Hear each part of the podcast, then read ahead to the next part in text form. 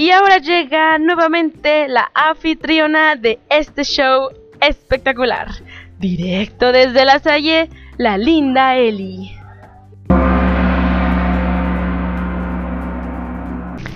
Es martes por la noche. Bienvenidos a mi programa y su programa Cállate y escucha. El día de hoy veremos uno de los temas súper importantes que es las funciones de Excel, las fórmulas y funciones. Veremos su estructura básica, cómo insertarlas, qué ayuda nos ofrece Excel, qué categorías tenemos de ellas y su estructura básica simplemente. Muy bien, comenzando por su estructura básica, sabemos que es la siguiente. Siempre debes iniciar con el signo igual una fórmula, seguido de funciones si las necesitas y la apertura de paréntesis así como el cierre. Adentro de estos paréntesis vas a incluir valores, es decir, referencias a celdas o a rangos, operadores para realizar operaciones matemáticas como el signo más, menos, por y constantes de valores numéricos y valores de texto, como el valor 2 o valores de texto una palabra.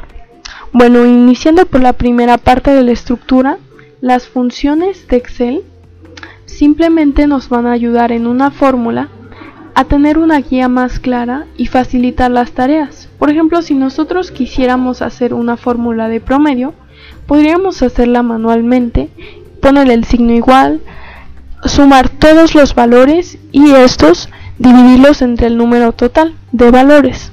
Pero esto es una tarea muy complicada y demasiado tardada. Para esto Excel nos ofrece diversas funciones y en este caso utilizaríamos la función promedio con lo cual ofreciéndonos la sintaxis que nos ofrece, solo necesitamos poner los valores que incluyen nuestro promedio y automáticamente sacará el promedio. Sabemos que las fórmulas que nos proporciona está en el grupo de biblioteca de funciones en la ficha fórmulas, donde podemos insertar funciones en la parte más izquierda se ubica este botón. Las categorías que tenemos son las de autosuma, donde se encuentran las más principales de suma, promedio, contar números, máximo y mínimo, las usadas recientemente, las financieras también muy utilizadas, amortización, pago, pago a capital, intereses, las funciones lógicas asimismo muy utilizadas, sobre todo la de sí, la de verdadero, falso, no o y y las funciones de texto es otra categoría, minúscula, moneda, reemplazar, carácter, código, la de fecha y hora, utilizadas para insertar una fecha, una hora,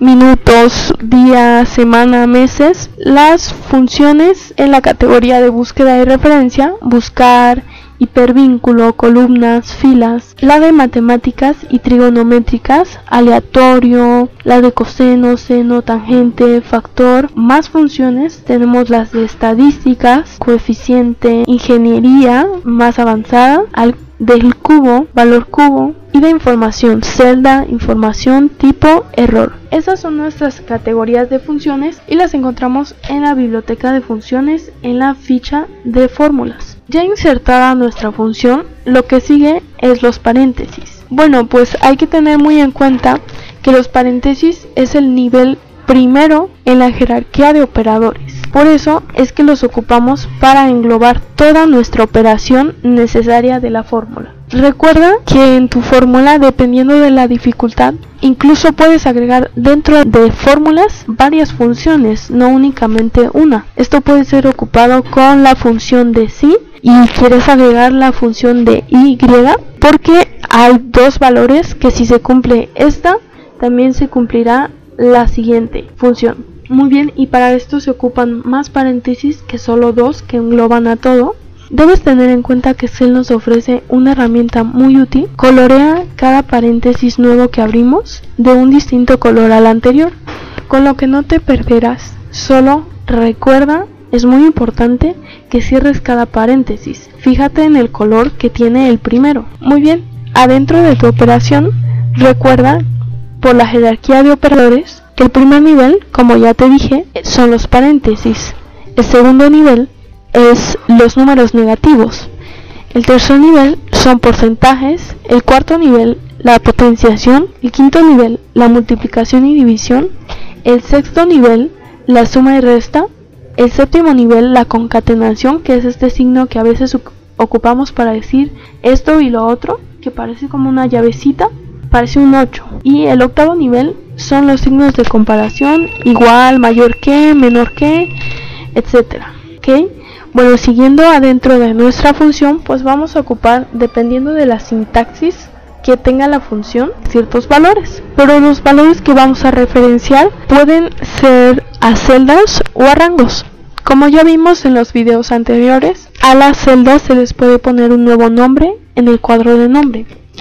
Y a los rangos también se les puede poner nuevos nombres, simplemente tú lo cambias en cuadro de nombre y le das enter con lo que se pone ese nombre definido. Tú puedes ocupar esos nombres de rangos dentro de tu función.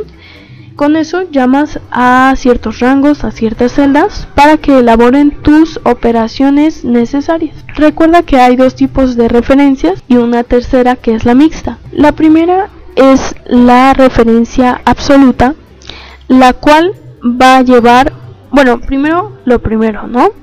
La primera es la relativa, la cual siempre ocupamos, es decir, si es la celda A2, tal cual es la celda A2. Las absolutas son aquellas que nos van a servir para referenciar una celda o un rango y que este valor no se mueva si nosotros queremos arrastrar hacia abajo, hacia arriba, hacia un lado nuestras fórmulas. ¿Qué quiero decir con esto?